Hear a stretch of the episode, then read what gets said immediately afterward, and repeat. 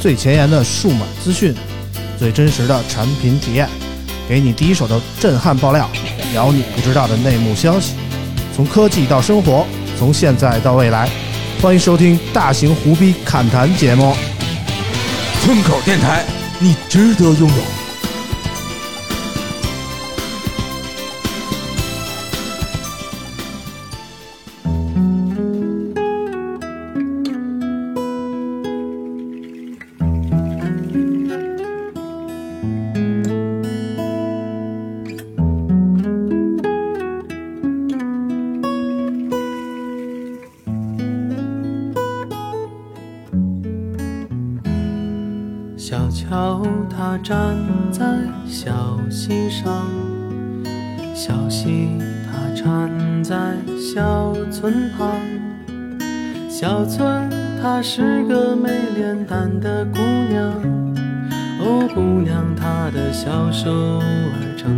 小桥上，小桥它站在小溪上。小溪它缠在小村旁，小村她是个没脸蛋的姑娘，哦，姑娘她的小手儿撑在小桥上，然后她说：枯藤老树伴昏鸦。小桥流。Hello，大家好，欢迎收听最新一期的村口 FM，我是九九。Hello，大家好，我是老王啊。哎，今天呢没有第三位朋友要介绍了，这个和啾啾开始 solo 啊。对对对，现在我和老王开启了单飞模式啊。嗯，对，对，因为确实是这一期不知道为什么就剩我们两个人了啊。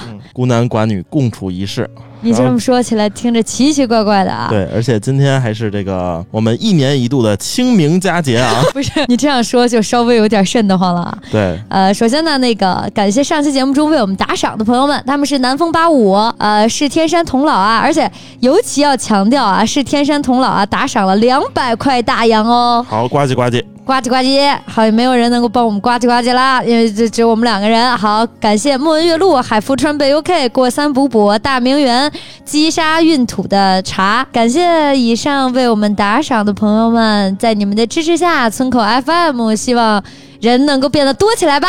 对了啊，这个呃，我们俩今天是这个正好是凑到一块儿啊，这都是风尘仆仆的归来。然后我呢是这个刚了完道回来啊，柳完道了道你不不知道什么意思吗？不知道什么意思啊？就是为了过这个中国传统节日啊，一年一度的这个清明佳节，我去了道了，就在那个路口去烧纸，哦，对，了道啊，今年清明节我是确实没有回家，因为就是第一呢是我确实出差嘛，然后这几天事情确实是太多了，然后太真的是嗯太忙了，长这么大没这么忙过嗯，然后加上我家里面跟我说，北京这边的墓地都限流了，啊，墓地限流了。对其实这个，我我我们家人在墓地的不多啊，就一两个在墓地，剩下都是在自己家地里。然后还有那种就是离得特别远，然后回不去，就在这个路口烧这种嗯，啊。然后反正这三天我每天都在烧。后来一想，家里去世的人实在太多了，死的人太多，我这我我这个纸后备箱已经装不过来了。然后而且我们家烧纸就是有点那种财大气粗的感觉，真的是一烧烧半个小时，烧不完那种。哦然后然后每天每天都在烧，给不同的人烧，然后在地上画圈儿，然后我一晚上大概能画四五个圈儿吧，一一一个清明三天大概十十几个，啊我还真可能因为我是我们家最小的，啊，然后所以一般这种活活动动都不在不带我参加。啊 然后我唯一就是每年清明节会去看看，就是家里面的人，因为确实嗯我们家就是人丁不是很兴旺了。嗯 然后，嗯、但是我就感觉现在墓地其实建的不错。嗯，嗯，对，就是比如说你去福田，然后他们会有茶水、福田是啥公墓，啊？这你不知道吗？非常有名的一个公墓。不知道，我我我就知道那个什么，通州那边新盖了一个公墓，特别好。我前两天去看了，然后你前两天给谁看的？我能问问吗？给给二姑，然后那个因为那个二姑还在那个那个殡仪馆那个搁着嘛，说给她买墓地，然后现在国家墓地都是不能超过一平米嘛，所以所有墓地都是零点九九平米，然后贵的跟哦好的之分呢，就是它的过道宽窄，然后埋的深不深啊，这种。看我们今天聊的话题啊，非常应景儿非常沉重啊，啊。对对对。然后有一我看了一个，就是那天看的那个墓地，就是它上面能贴照片嘛，然后有一照片上是一只小狗，还比较有爱，跟那个主人埋一起了。我见过好几个，那边也是。不过一般他们好像都是上墙的，就是宠物的话，上墙就是它有那个墙，你知道吗？啊，那个那个是没那个是摆在那个盒里的嘛，是是在墙上的不好，要入土为安。所以说我我我这次看就是把我二姑从那个墙上挪地上来，哦，啊明白。对，然后对，其实我就是觉得越来越好了吧。我记得我很小的时候没有现在这些设施，就墓地的设施有一些全面了。我去年去的时候，就是他会先发我们一个桶，这个桶里里面他给你打好了水，然后会给你抹布，给你刷子，然后给你毛笔和墨 水儿，给你花儿，就是这些，就是因为国家提倡就是你就正常的扫墓就不要大大办嘛，嗯。然后所以就会给你这些东西都备备好，然后基本上每年去我们就在墓碑上用毛笔把它那个字儿画一下，重新描一遍现现。现在都是那个刻的了啊，已经不不描了。我们那也是刻的，但是它那个它上面不是刻完之后是石碑的色儿嘛，然后我会描完之后它不就变成黑字儿了吗？啊，所以每年去都得重新描一遍。OK OK，然后再给它刷、洗一洗啊，弄干净。我觉得嗯嗯，就是差不多，这就是我们家的流程。对，其实现在那个咱们听众其实都比较年轻啊，就是很多像咱们听众这波应该是不太能接触到这些。其实我这两天就是，呃，无论是去那个扫墓啊，还是怎么样也好，他们说就是，当你们下一辈儿就不会再去想着去给我们怎么怎么样了，就是好多都是隔辈儿去去那什么的。就像我不会给我爷爷的爸爸再去想着烧纸怎么怎么怎么样了，顶顶多就是三代，是吧？你你看，你往上倒，顶多就是呃爷爷那个辈儿。对，基本上是。嗯，就今天这个声音特别沙哑啊，是因为刚出差下飞机就来到了这个对对对，我刚 我们这儿去录节目啊，对刚这个辛苦。刚从飞机上下来嘛，然后你是去那个什么路了，嗯嗯嗯，然后我是去珠海那边参加活动去了，嗯，然后我是昨天去的，嗯然后今天回来的。然后刚才村长给我发了个微信啊，就一分钟前，嗯，他说你俩别录了，快回家休息休息吧。但是我跟他说我们俩已经开始了，这就是敬业，你知道，吧？这个就是这时候就要问问村长，你去干什么了？嗯，在那个对沙滩晒太阳呢，他正在阿那哦，亚了。你看，就是你知道吧？这就是能者多劳，在你越嗯累的时候呢，你就可以去干更多的活儿。对，哎，好然后我们来看看上期为我们留言的朋友们啊，他们嗯是恋上你的齐刘海儿。他说几个油腻大叔口嗨啾啾，嗯，油腻大叔，这个油腻大叔应该说的是村长，因为村长是结婚生子了，比较油腻。啊，我现在还是一个人啊，毕毕竟未婚。那你对自己的定位是什么呢，王叔叔？嗯、我的定位啊，嗯，就类似于知心大哥那种，哦哦，是吧？这个就是中央空调，是谁都能能解忧我。嗯，确实是。上一期王叔叔和大潘跟我一块录了一期卖白菜的那个视频，哎呀，这个真是奉献了我的这个、嗯、观音坐莲了。嗯然后我们 leader 就说，呃，表扬了王叔叔，觉得他演的非常的好。嗯，我我基本上就是所有录视频啊还是什么的，我都是本色出演哈，就是就演就是有一个导演怎么评价我呢？就是说我演的就是特别怎么说呢？就是还没怎么用力呢，就已经表现出极致了，这就是本色出演。那个喝海水的小齐说：“啾啾危险，快跑嗯，啊，舅舅今天这不是自动送上门来了吗？就我一人儿啊，对舅舅还来了。！”每天都在危险危险的边缘疯狂的试探啊，嗯非常担心自己的安危啊。不仅是我，就我觉得我身边每天都存在着危险，明明生活过得比较平顺，非要给自己找点危险。嗯，这个人生就是这样啊，这个起起伏伏，太太平凡也没有意思。像啾啾这种，适合这种每天特别这个波折的这个过着，无论是工作还是生活，我看啾啾每天真的是 挺那什么的。就尤其是啾啾啾啾从村长那边离职去了懂车帝帝之后，就是很明显就是人没那么轻浮了，就是稍微轻浮就是肤浅，也不是肤浅，就是 我听听你还能说出啥词儿来？真的，我没听听。没以前那么那个叫叫喳喳了，就是比比之前确实成熟了不少啊你说我成熟就行了，不要说我轻浮和肤浅。啊！这俩我觉得是近义词，反正就是在吐槽我就完事儿了。嗯，然后下一个留言吧，呃，下一个留言叫比路比巴，他说我还是没明白升降摄像头哪里不好了呀？现在全面屏手机哪个不怕摔，哪个不重，哪个不厚啊？为了无缺口的全面屏，升降摄像头完全可以进化的越来越薄，结果就因为所谓的网上这些声音，以后几乎看不到了，我真的很费解啊。嗯，这个升降摄像头的问题，舅舅用过升升降摄像头的手机吗？嗯，用过之前那个嗯小米九吧，还是？啊，红米 Note 九应该是，啊？对对对好像，是啊，嗯，这个升降摄像头其实它那个厂商自己也在说啊，升降摄像头只是一个过渡式的方案，嗯，而且现在这个升降摄像头它有这个电磁机构或者是升降机的这个机构，它势必会占据一部分手机的空间，因为手机内部的空间呢是非常的小，它需要放很多东西，嗯。对比如说啊，你你有升降摄像头的手机，它就不可能做到小米十一 Ultra 那样，它正面是没有听筒的这种，然后还有它放了这个之后，它的这个整个上上边和下边，就下边这块儿边框，嗯，会变得宽。嗯然后它还有一个就是升降摄像头不可以再做的更薄了，它做的更薄之后，它这个机构会不稳，然后尤其是在你磕碰的时候，现在有很多摄像头就是在你升起的时候，你手机就突然往下一掉一下。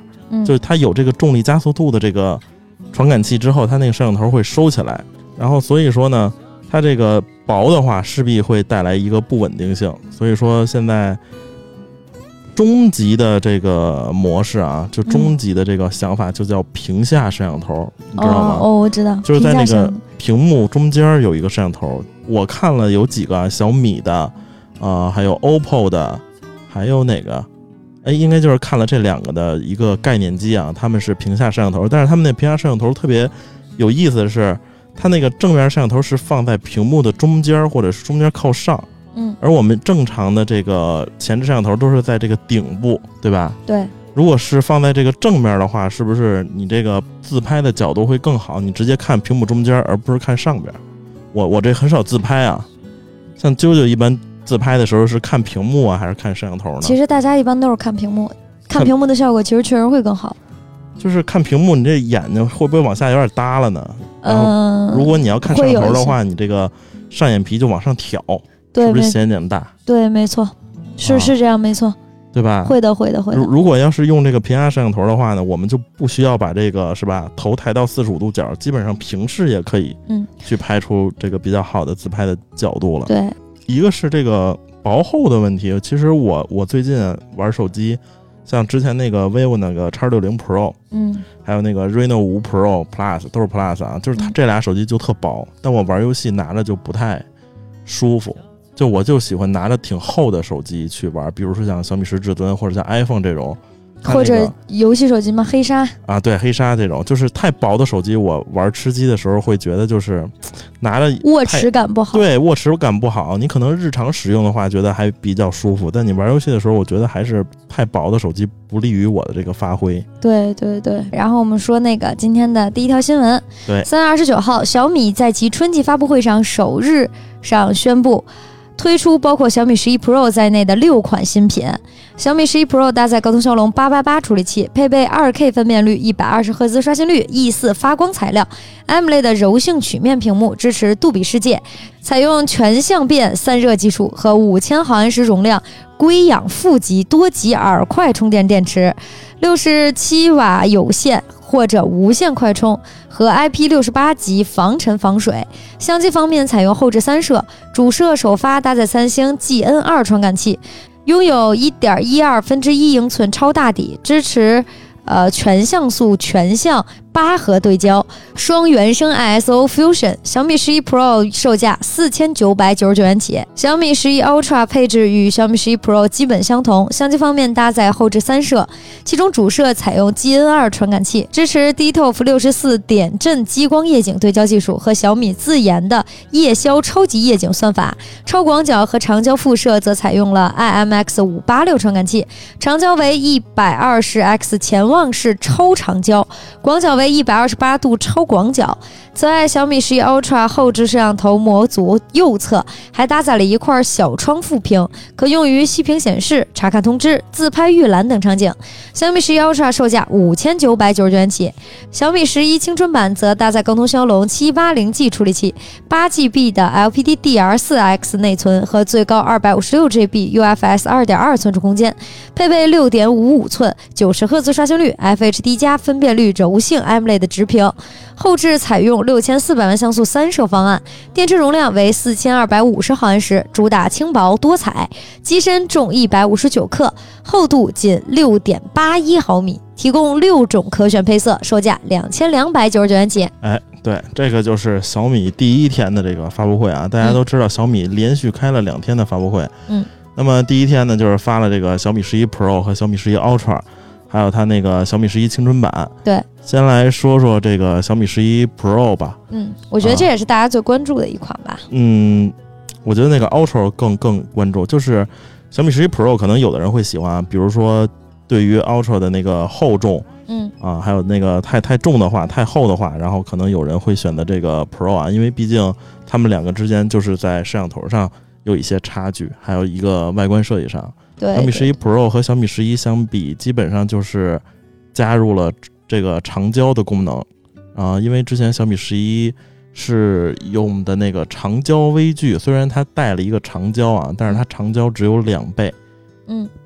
然后剩下的就全都是这个数码裁切的这个放大，就是相当于数码变焦嘛。然后小米十一 Pro 这个长得跟小米十一基本上一样，然后背部换了点新颜色。然后它最大的一个这个升级点就是主摄和小米十一 Ultra 一样，采用的是这个 GN2 的这个传感器啊。那么这个传感器其实怎么说呢？就我觉得这这个发了之后，有点像今年上半年或者下半年。这个手机拍照的一个这个大结局了，因为这颗传感器确实非常厉害。目前无论是 OPPO 的那个什么 IMX 七六六，嗯啊，还是那个华为啊 Mate 四零 Pro 上那个那个摄像头，我觉得都是没有这个强的。首先，它就是一个大底，嗯啊，一点一二分之一，就是一点一二分之一，它底下一点一二不是分母吗？然后那个分母越越小，然后这个数不就越大吗？对。对，然后现在像现在像很多这个好多都是一点二四啊或者一点三啊这种，嗯，这个传感器它没有这个底大，那底大带来的好处就是可以有更好的一个进光量啊，这个是比较直白的说法。然后从这个实际样张来看呢，就是小米十一 Pro 这个主摄的能力确实是非常强，然后这次在那个 DxO 拍照这个排名上也排了第一了。对对对，虽然说这个 D D 叉 O 这个 排名这个 现在各各种这个闹乌龙吧，还是说这个公信力越来越差了，怎么样？那毕竟是小米十一 Pro 啊，小米十一 Ultra 这个分数是在这儿的，然后实力还是比较强的。就算他给你第一，如果你特烂的话。就是你，你也不不好意思当这个第一，你烂到一定程度了，还给你个第一，就就不好意思当这个第一。对，就像那个你在公司里一样，就是你本来很没能力，给你弄一 CEO 当，你觉得你你你好意思当吗？是吧？我好意思。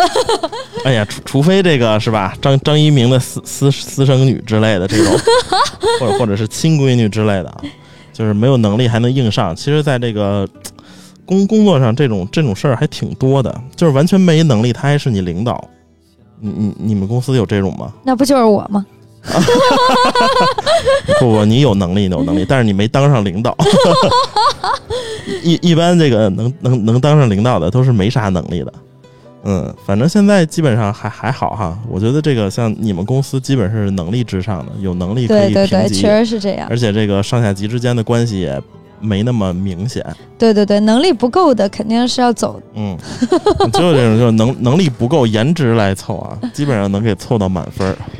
OK，接着接接着回到这个小米十一 Pro 这个拍照上来啊，嗯啊，然后就是它这个拍照就是很给力了，然后但是长焦和 Ultra 相比呢，就是它是五十倍，Ultra 是一百二十倍，然后另外这次在那个充电上也有一定的进步啊，就是六十七瓦的有线、无线都是六十七瓦。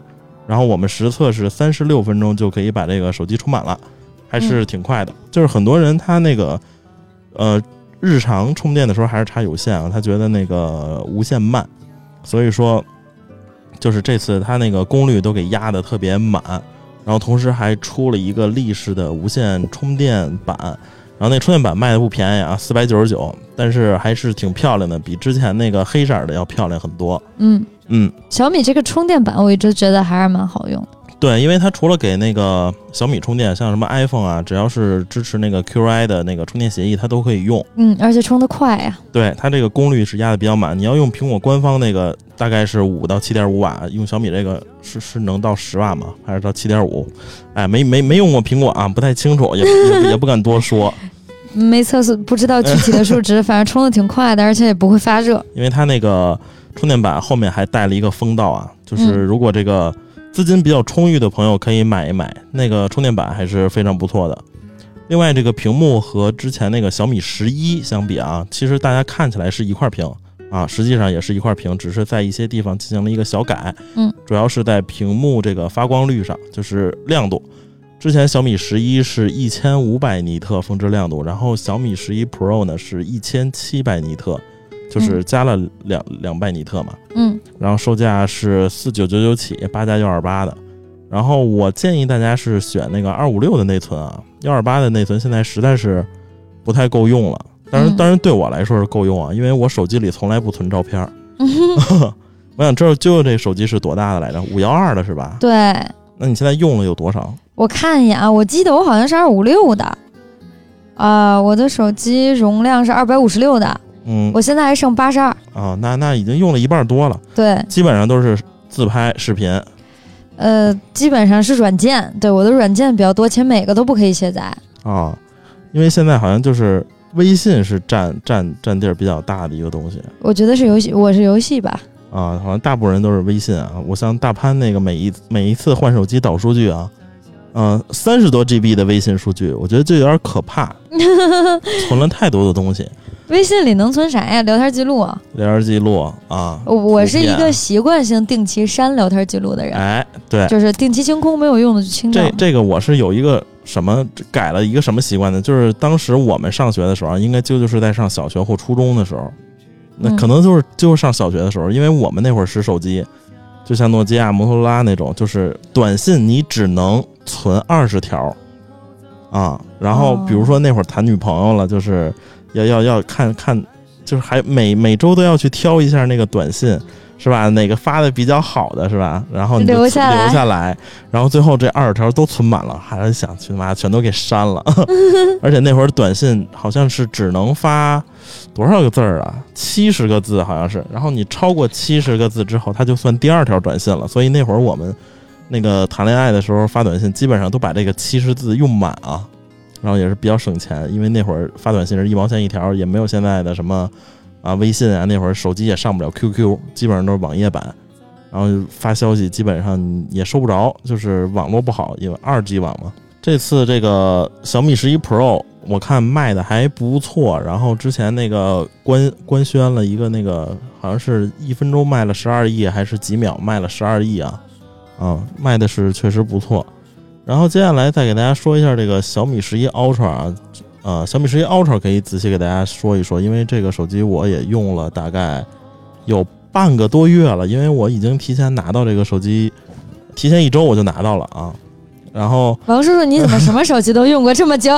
一不不不，我我只是小米手机用的时间长啊，嗯，因为我家里那些智能电器都是小米的，我要换了一手机呢，我就得下那个米家 APP 去去操作，就不太就不太方便，或者有点跳戏。就是别的手机品牌你装了一个米家，我觉得我觉得苹果装个米家正常，你要像什么 OPPO、vivo 装个米家就就有点跳戏，我就用不习惯。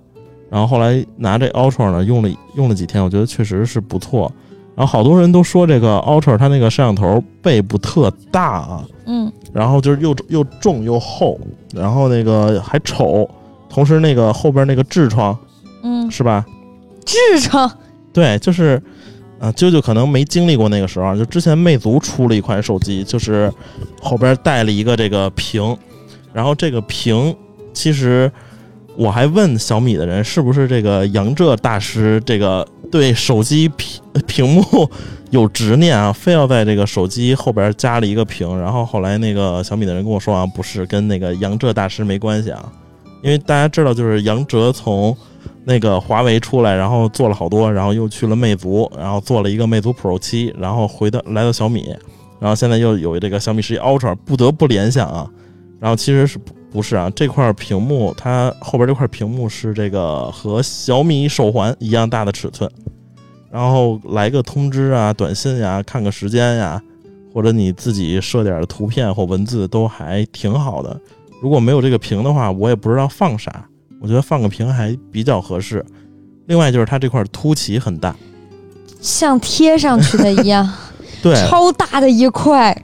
对，而且这块屏这个这个后边这个摄像头模组，你可以看它是可以挂在桌子上或者是挂在显示器上的，就突出的比较多。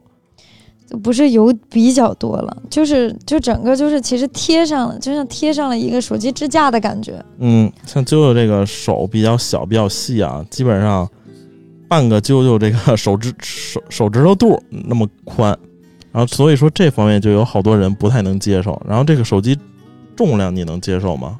特别沉，因为它上面我们刚才也说了嘛，因为它突出了一块儿，它突突突出的这块上面有屏幕，有摄像头模组，然后就超级重。这个手机整个它就是一个失就比挺失衡的一个状态，右边超重，然后下面超轻。对对对对，所以就是头重脚轻装的时候大家注意一点，拿的时候也是，就是很容易摔，这是实话。而且这个摔了修不了，为什么？因为它是陶瓷的，不是玻璃，也不是金属，是哦陶瓷。背板是陶瓷的，对背板是陶瓷的。然后我手里这台是这个大理石纹特别版啊，嗯，和那个黑的白的不太一样的地方，就是它通过激光雕刻，然后雕出来的大理石纹儿。嗯，你像这个普通咱们地上看大理石是比较廉价啊，但是嗯放手机上我觉得还很高级，对特别有高级感。放手机上就有点高级了。对，反正就是这款手机吧，我觉得除了我以外的这种人群，大家都可以用。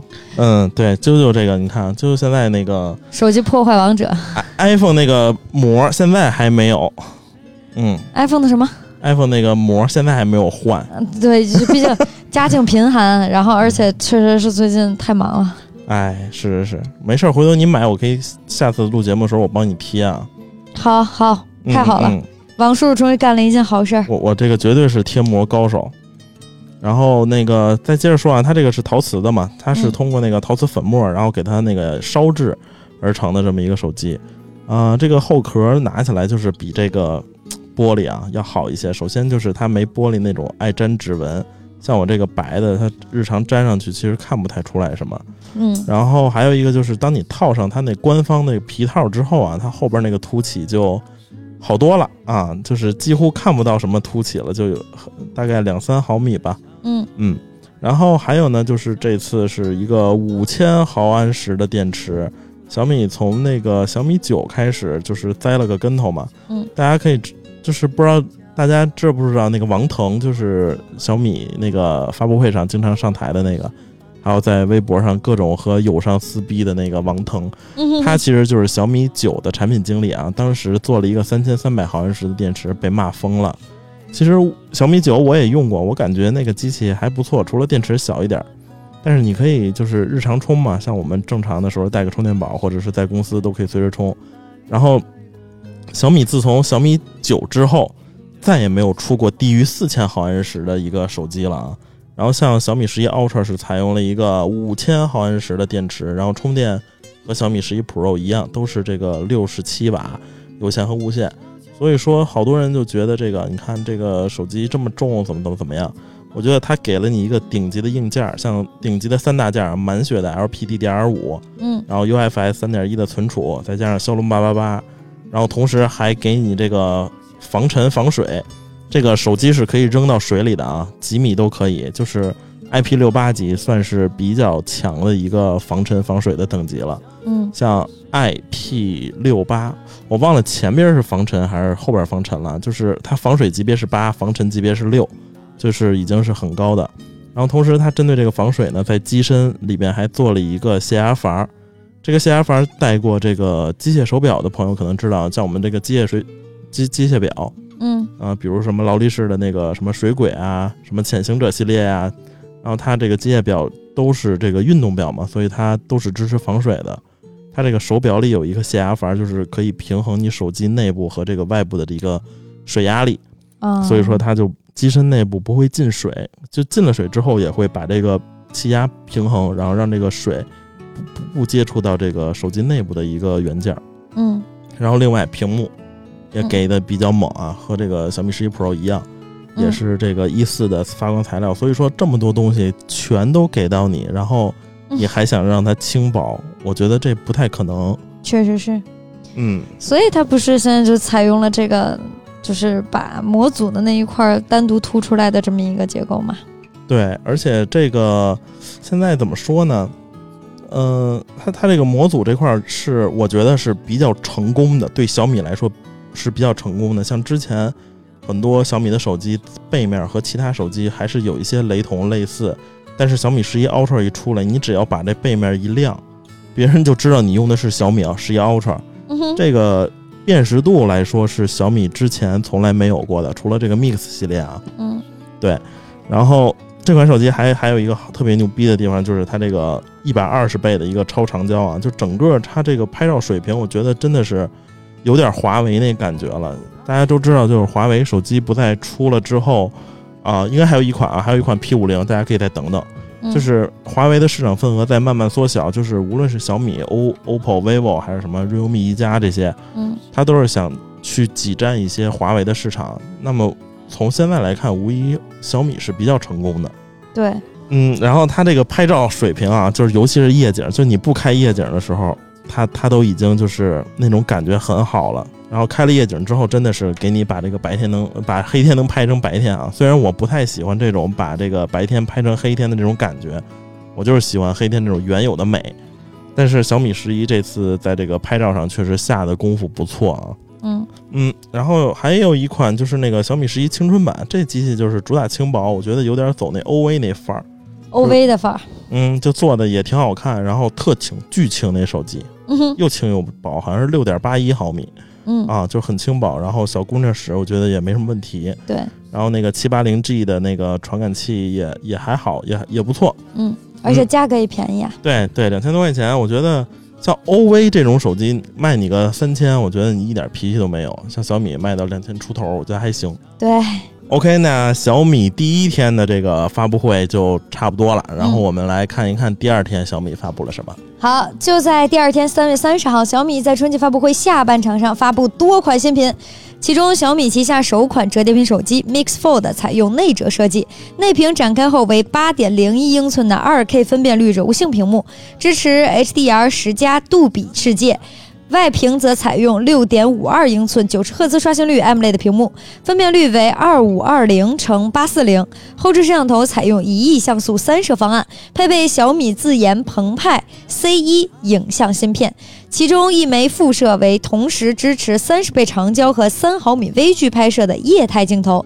其他配置方面，Mix Fold 搭载高通骁龙八八八处理器，配备了哈曼卡顿立体声四扬声器和五千零二十毫安时容量电池，支持六十七瓦有线快充。小米 Mix Fold 标准版售价九千九百九十九元起。哎，对，小米的这个折叠屏啊、嗯来了。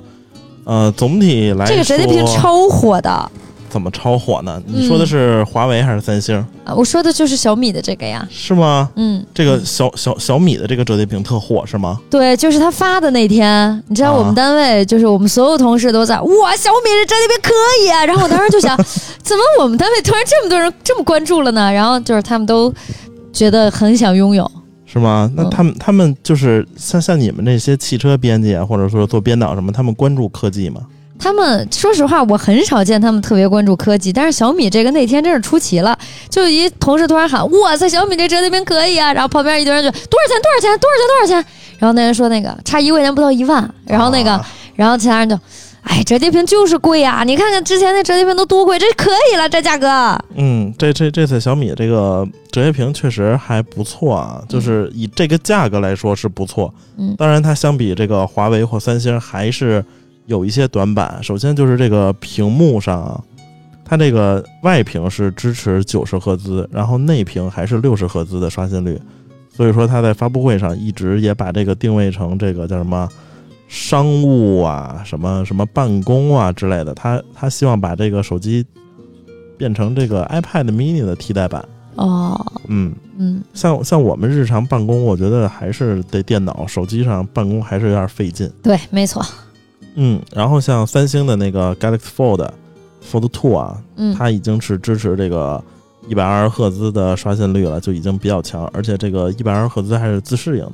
嗯这块屏幕上啊，屏幕上不得不说，三星还是老大哥 啊。然后小米这块屏应该是华星光电的屏啊，华星光电，呃，应该是和这个 TCL 是是是这个兄弟公司。嗯，对，嗯，总体来说这块屏幕的素质还是表现非常不错的。嗯，然后另外还有一个点，不知道大家刚才听舅舅念新闻的时候有没有注意到啊？就是它是采用三颗摄像头，但是拥有四颗摄像头的功能。对，因为它有一个液体摄像头嘛，液态镜镜头，对，这个液态镜头，大家知道，就是这个镜头这个拉远拉近，就是它在内部可以上升或下降，它就可以形成不一样的一个功能。比如说，它在拍微距的时候，它那个液态镜头就给它这个拉近。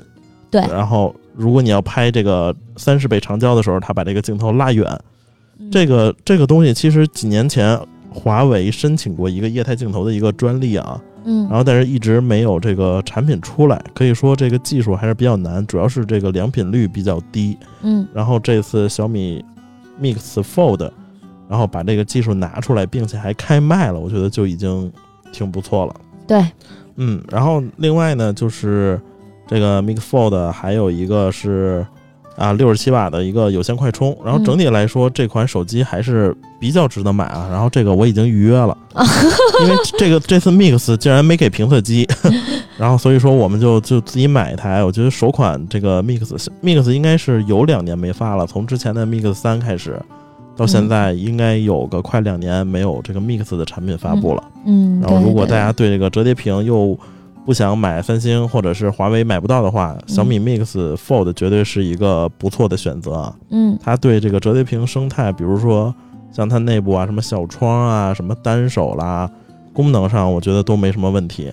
对，而且我觉得有一个特别有意思，就是它配备了哈曼卡顿的立体四扬声器。你知道这个词，我一般只有在汽车上会看到，你知道吧？啊，一一般汽车上不都十八个喇叭吗？十六个喇叭、八个喇叭这种。对对对，它这个手机是很少很少有，就是手机厂商会特意宣传自己的扬声器用了什么样的品牌，主要因为现在用双扬声器的手机都很少，都是单扬声器，而且它这个是四个扬声器，嗯就是左上左下、右上右下，嗯就是四个角各给你一个扬声器。嗯而且还特意要强调是哈曼卡顿的是吧？嗯，它是哈曼卡顿调音啊，哈曼卡顿调音。嗯，挺有意思的。就是，哎，王叔叔终究还是有底儿。你看人家测评手机都是自己买，哎呀，一个手机嘛，是吧？就是一万块钱，差一块钱一万嘛，还是可以的。这么多年都没自己花钱买手机了，买一台还是可以的。行，我们来看下一条新闻吧。哎，我觉得下一条新闻就可以啾啾主说了啊。这哇个我说了上半场，大家也可以看着我，我这个单人 solo 一直在出招，啾啾不接。然后接下来这条新闻让啾啾主 solo 啊。小米集团于三月三十号在港交所发布公告，确认旗下智能电动车业务已正式立项。公告原文称，公司董事会正式批准智能电动汽车业务立项。本公司拟成立一家全资子公司，负责智能电动汽车业务，首期投资为一百亿元人民币，预计未来十年投资额一百亿美元。本集团首席执行官雷军先生将兼任智能电动汽车业务的首席执行官。三十号晚间，小米公司创始人雷军在小米新品发布会上再次确认该消息，并借助房车改造展示了小米汽车智能化的理念。哎，你们你们那个懂车帝对对这事儿关注了吗？哎，有没有报道？肯定会关注，但是没有说，也有报道，有报道，就是很多人都在说，觉得小米是不是会，就有没有可能啊，之后在电动车上会超越特斯拉的这么一个可能性？我觉得这这个就一下说的太远，我觉得先能不能造出来是吧？然后造出来有没有人能买单，是吧？大家能不能接受？我觉得这个是是一项，而且主要是现在没有车呢。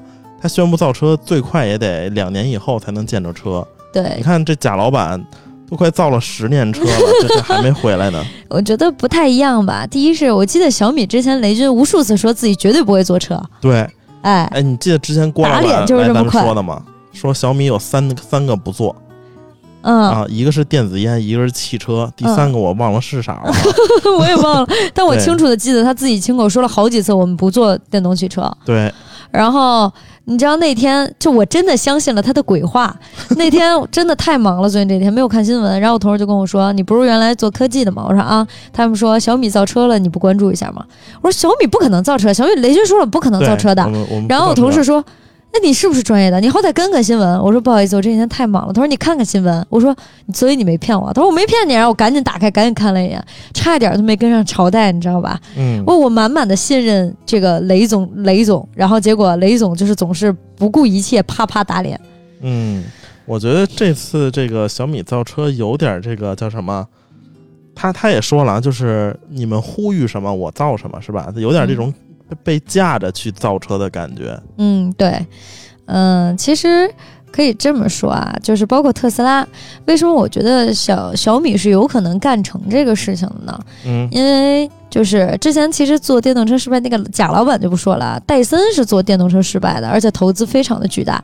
他们失败的原因是戴森这个公司的理念就不太一样，嗯，他们就是追求极致。他追求极致就是车里不能有一丝灰尘吗？对，是吗？不只是这样吸尘器的，就是你知道就是花了那么多的钱去坐车，而且当时戴森包了一个机场去试车，他们就研制出了一个外观，就外观据说是设计了几十万个模型，哦，就这就是戴森的追求极致。其实完全我觉得没有必要的，因为那样烧了那么多的钱为了一个设计，嗯做概，念车不是大家看到了吗？嗯嗯嗯，其实我觉得就是不管外观好看很重要啊，但是不管你设计成什么样，总有人喜欢，有人不喜欢的。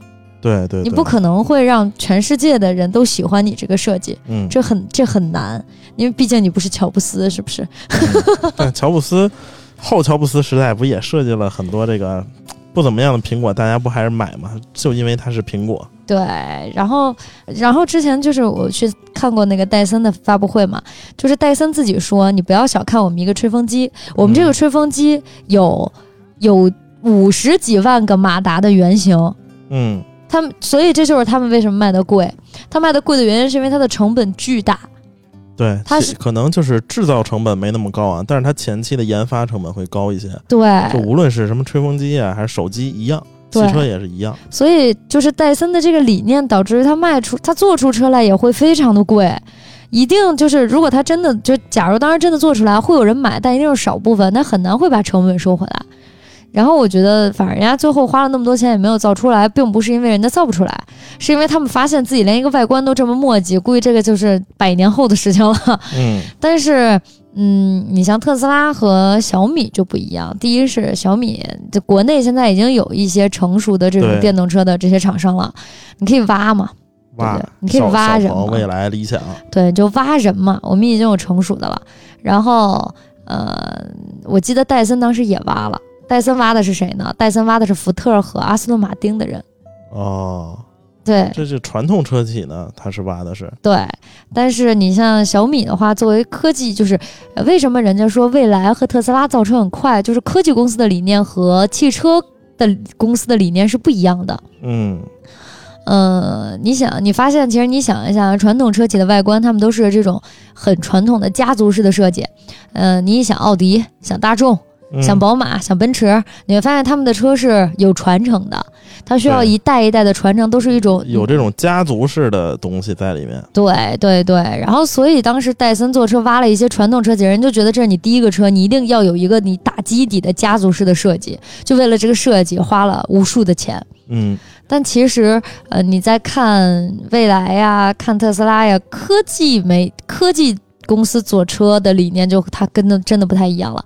他们对外观不会说是那么的追求极致，一定要怎么怎么样。特斯拉的设计其实还不错了，我觉得，但依旧有人骂它，有人说它丑。你看，像我妈看特斯拉，这样我跟我妈说，我觉得前面那 Model S 特好看，开着车，然后我妈坐车，什么玩意儿啊，那大蛤蟆趴地上，啊，对对对，我我我我也发现了，就是现在那个，你你说保时捷是蛤蟆，好多人觉得好看，嗯然后你说特斯拉是蛤蟆，然后有人就觉得丑，这个绝对是钱的问题。我那天我看了一个那个快手啊还是什么的一视频啊，就是嗯把那劳斯莱斯的车标给它遮住，让女生看，觉得这车丑不丑？然后这女生说丑，太丑了。然后然后问这女生这车多少钱，然后这个女生说十几万，嗯然后当把这个真实售价是六百多万，然后问她这车好不好看，她说好看。所以就是科技公司不会在设计上就那么的卡你，就是理念不一样，所以科技公司造车其实会是比较快的。嗯，你像一个传统车企，它需要有百年的历史，但电动车不会。现在百年历史的就是福特和奔驰吧？嗯，基本上豪华品牌都有自己的历史啊。你像你像法拉利，嗯嗯嗯对对对这这是这兰博基尼，啊这都是有对对对对百年历史的车企。嗯嗯我们中国还没有百年车企啊这这这这建国还没多多久那么久啊！呢，对对对对对，啊 但是呃，我们发展的快嘛，嗯相比于你像美国当年也有过百家车企争鸣的年代，中国发展的已经很快了，嗯，就淘汰的也很快。现现在就是有一种说法，就是为什么中国开始造造这个电动车比较这个激进，像之前造那个油车的时候，嗯，说白了就是一直造不过人家，其实就是制造工艺，就是变速箱和发动机、发动发动机是吧？然后一个是制造，一个是匹配，还有它这个什么底盘儿，调教，嗯对，这个都是人家几百年积累下来的，你不可能在短时间内的去超过。但嗯是电动车就不一样了，是吧？大家用的电池都可以从一个地方采购，嗯然后我们在内部什么软件啊，然后给你整的特豪华。嗯，而且我们国产车向来配置高，而且他就想通过这个弯道超车。对，没错，而且国内做电动车是有优势的。对，就是我不知道大家有没有注意到，特斯拉原来是就是不会做永磁的电机的，然后到国内之后，它做的是带永磁体的电机。这个电机其实你不能说好坏，为什么之前不用？因为特斯拉在美国造的时候，美国没有那么多的永磁体，啊永磁体主要是来自于我们国家的，这也是特斯拉愿意来中国产的一个原因。嗯就是你来国产的话，我们会给你提供更多的永磁体，所以它的成本会下调。但事实上，加入永磁体之后，本身这个车会变得更好了。所以大家看到的是特斯拉刚刚国产的时候价格没有变化，但其实是它的电机改变了。嗯就是说白了，你是用同样的价格，但拿到了一个你可以认为更好的东西。嗯但是慢慢的，它现在成本就是特斯拉认为自己是一个科技产品，他们一直都标榜自己是科技公司。嗯所以科技产品就是这样，你就像这个折叠屏，它一定会越来越便宜，这是一个趋势。嗯，就像手机嘛，你刚出手机的时候就是很贵，不过现在手机这些厂商也说啊，折叠屏也只是探索或者过渡，嗯，最终是什么形态也不知道。对，那你就可以把电动汽车认为是同样的一个产品了，嗯，它就是一个科技产品。科技产品的理念一直不都是早买早享受嘛？嗯，然后你晚买就会便宜嘛？那你觉得小米这个车大概是你你们就是你这专业半专业是吧？不专业，不专业，啊就只是就呃，只是就汽车发烧友、啊，对对对，汽车爱好者，然后汽车爱好者评价一下小米造车，你觉得它它是什么样的？嗯，以小米现在的整个的一个企业的调性啊，只要它造出来这个车的价格够实惠，对，一定会有人买单的。嗯，之前田野不说了吗？给它起名起好了，什么小米电动车 Pro Plus，什么续航，什么增强，什么满血版。对，其实我觉得可以，就是我觉得是值得期待的一个东西，嗯因嗯，为小米这个品牌现在在国内是有一个基调的，包括在国外。之前我不是说过吗？就是小米的手环，咱们是可以一百块钱就能买到的，但是在国外卖的是很贵的。啊，你去英国那次吗？对对对啊，对，小米的充电宝啊，五百块钱一个，在国外。对，就其实只是说，呃，这个就是你真的能买到的实惠的东西。我们总是说我们买进口的车，国外很贵便宜，但国内很贵。那小米其实是一样的道理。也许你能在国内，就是未来啊，如果它真的造出来，你在国内买它的时候，你会觉得，哎，还挺便宜的，挺实惠的。但是到国外也许会卖的很贵。嗯，那这个时候你就会有一种民族自豪感。我我觉得啊，就是你像现在那个奔驰、宝马，它也宣布什么二零二五还是二零三零年也全部进入电气化。嗯，我觉得这些老牌造车这个厂商和中国这个这个这个电动车比啊，我觉得还是我还是愿意买奔驰、宝马的。嗯，其实是就是现在不建议大家去买奔驰、宝马这些传统车型对，现在是不太行啊。因为事实上，对于这些车企而言，他们要纠结一些事情，就是他们现就是汽车造车是有平台的，然后嗯他们的平台现在是燃油车的平台，现在是油改电嘛。然后如果做电动车，意味着他们要推出一个全新的电动平台。对于他们来讲的话，他们也在纠结，因为混动的话，你要推出混动平台。嗯他们现在在纠结的是，我是可以一平台多用呢，还是说我单独研发呢？单独研发呢，成本就会高。所以现在基本上你见到市面上的车都是油改电嘛，Taycan 除外，Taycan 是电动平台，所以 Taycan 卖的贵。嗯，对保。时捷的 Taycan 那个。你觉得小米造车能成功吗？呃，我觉得嗯成功，我觉得应该是一个必然的事情吧。嗯，是必然的事情。对，对，我觉得，嗯，怎么说啊？就是我今天看了一个，就说如何看小米造车能不能成功，你不用看它的产品，你看人就可以。像你是应该是从这个环境和产品分析，嗯我是从人分析。嗯就雷军从创业到现在，他从来没有失败过。他他不像罗永浩，罗永浩是屡屡战屡败，然后雷军是屡战屡胜。从卓越、金山，是吧？然后嗯再到小米，再做车，我觉得一个企业的创始人特别重要。嗯就是这个创创始人如果很靠谱的话，基本上就就问题不大了。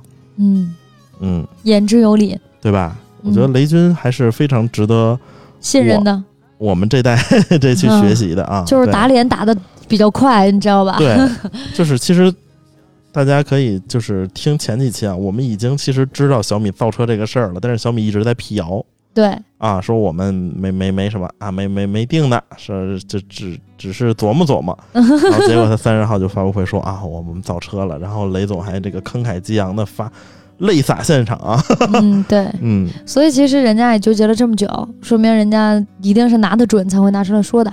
嗯，我是这么觉得的，我甚至觉得有可能他们已经有一个内部的初步的规划了吧。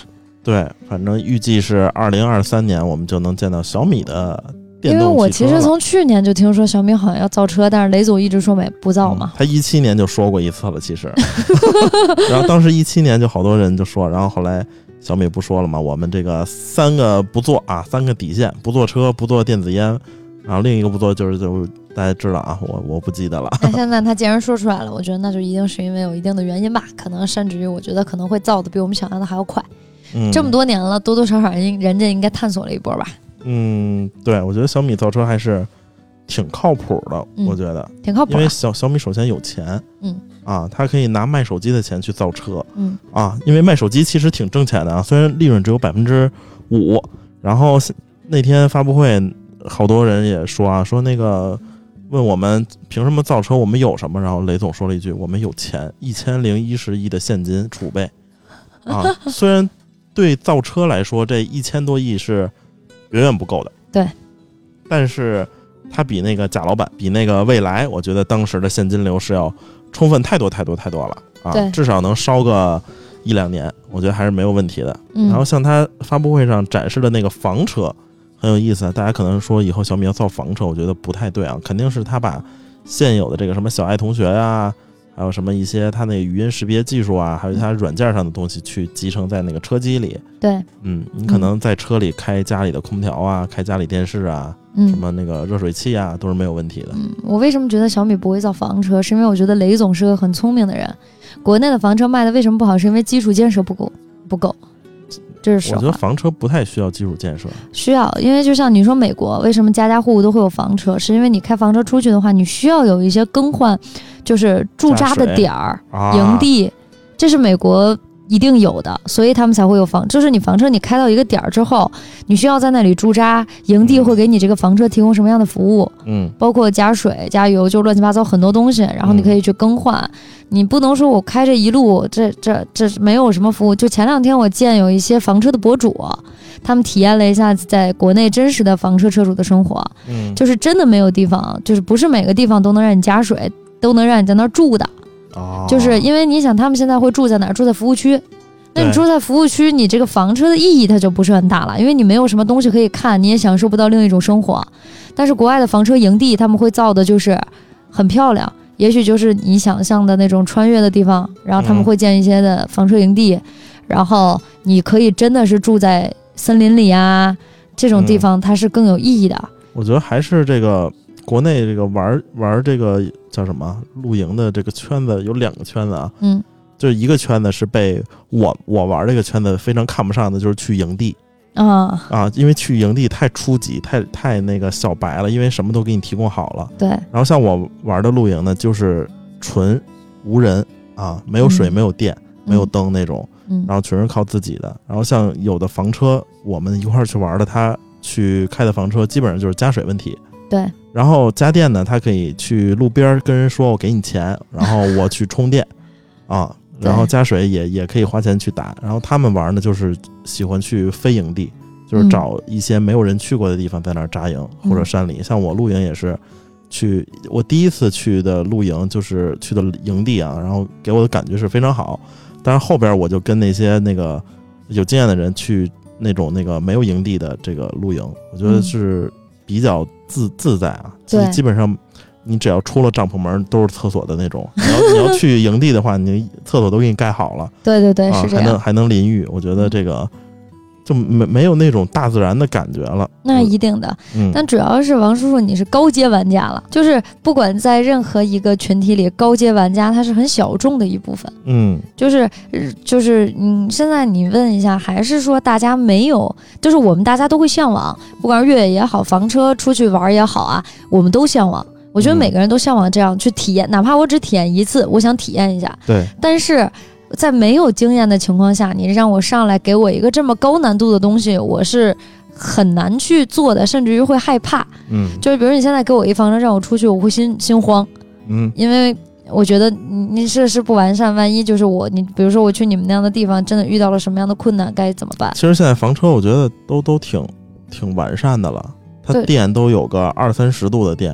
对，但是需要打水，你知道吧？之前我看一个房车博主，就是什么水箱有个五十升，我觉得也够。反正我看那个博主就是他当时就是到一个服务区，他已经看了好几个服务区了，但是他真的没有水了，然后他去打水，实在是没有地方打，他找了那马路边浇花的，啊，然后给人家点钱打进去了，打进去之后他就写了一句话说这个水后来我发现根本就用不了，就是中水。嗯，中水，中水是不能喝的，浇花的水呀、当然是中水了 冲。马桶的哈。对，然后他说我打了一车的中水，这个水根本就喝不了，就用不了。对对对，那这买矿泉水呗，那大桶的。但是你要想房车的水箱很大的，能买多少矿泉水？而且你想想，连打水都没有的地儿，能能买着矿泉水吗就？是那种洗洗漱、冲厕所的是用那个水箱，然后喝的还是用矿泉水，我觉得比较好。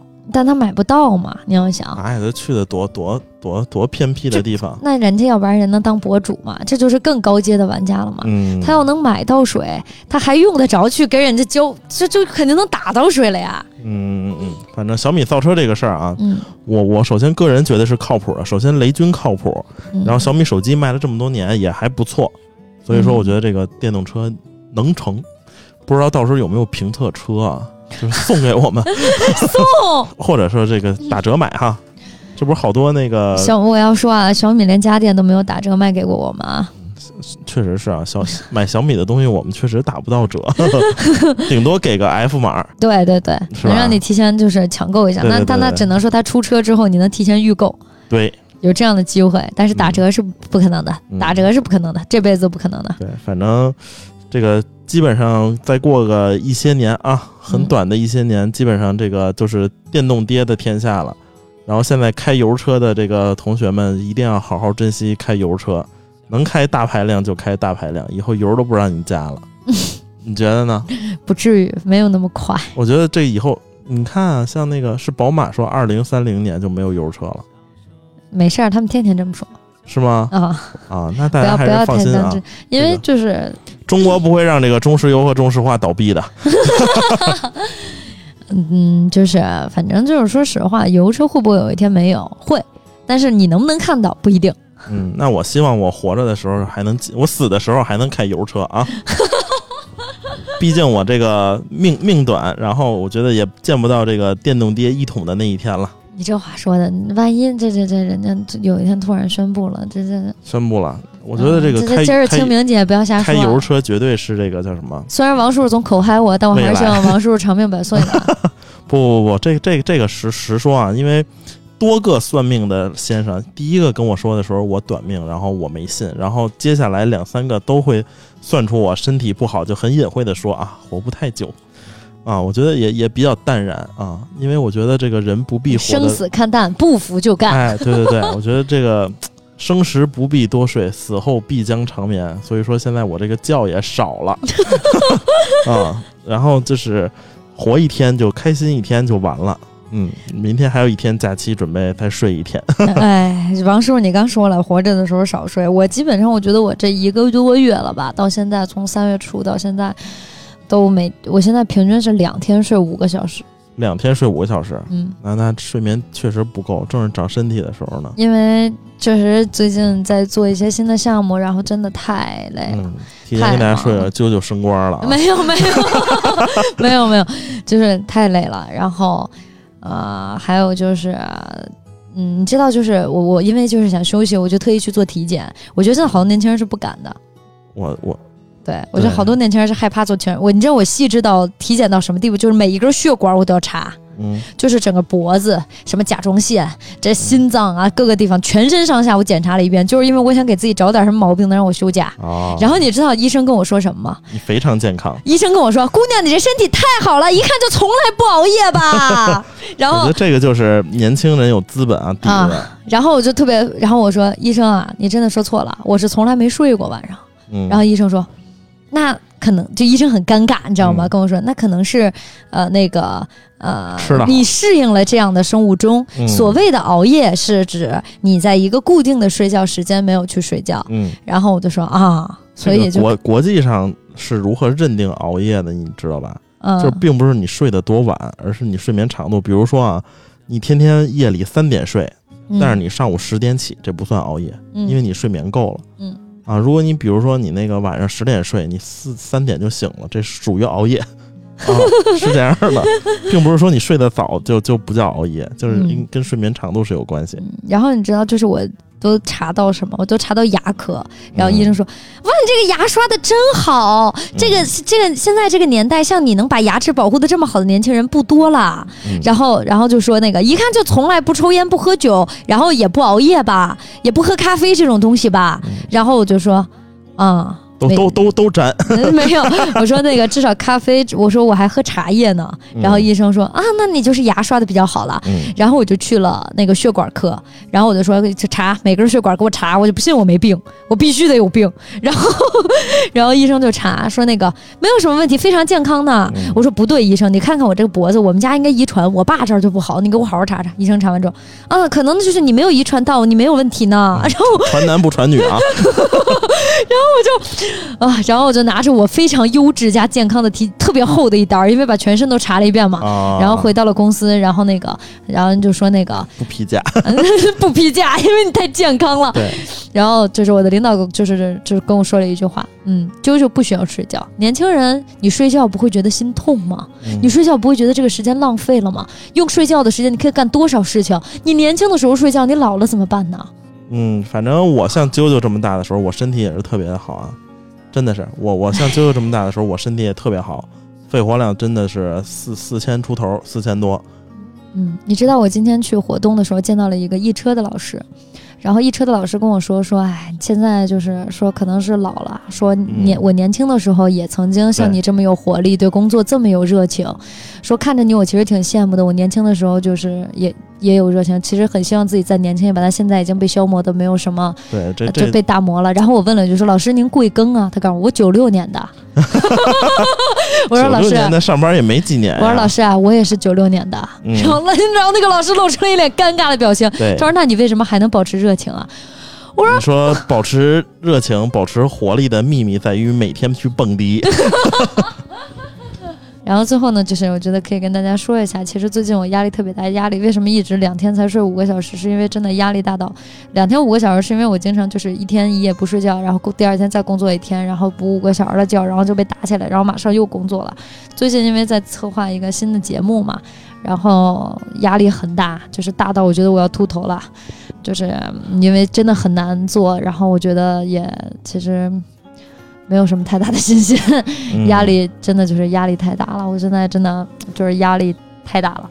嗯就是我我很担心的是，一是我能，就是我是有兴趣去尝试这个节目的方向的，但是呢，就是第一害怕的是能不能完成是一方面，二是就是大家能不能接受是一方面，所以，嗯，其实更多怎么着？就是就是很害怕，一是自己对未知的害怕，二是对于结果的害怕。所以就是还是希望就是村口的朋友们在我的节目上线之后能够支持一下吧。距离这个节目上线可能还有一个月左右的时间吧，然后希望上线之后大家能够支持一下，因为确实是不管结果怎么样，真的是很尽力了。毕竟这个月估计还要一直去拍，因为确实拍摄难度很大。然后。嗯，方向是我尝想尝试的，然后也自己也确实努力了吧。反正我肯定努力做到哪儿，毕竟两个月都不怎么睡觉了。嗯，然后还是希望大家能支持一下吧，好不好看的？看我的本事吧。嗯，好，这这这也祝啾啾成功啊！然后我们俩这个单飞双人 solo 终于把这期节目给干下来了啊，一个小时，时间也也也也很长了，然后嗯非常不容易。然后录完这期节目，我们就要回去睡觉了。嗯，好了，感谢大家的支持，对，感谢大下一家支持、啊。期希望我们的村长能够回归，好吗？对对对，争取能给我们放个假啊！嗯，好嘞，得了，我们下期再见喽，大家晚安喽，拜拜。拜拜。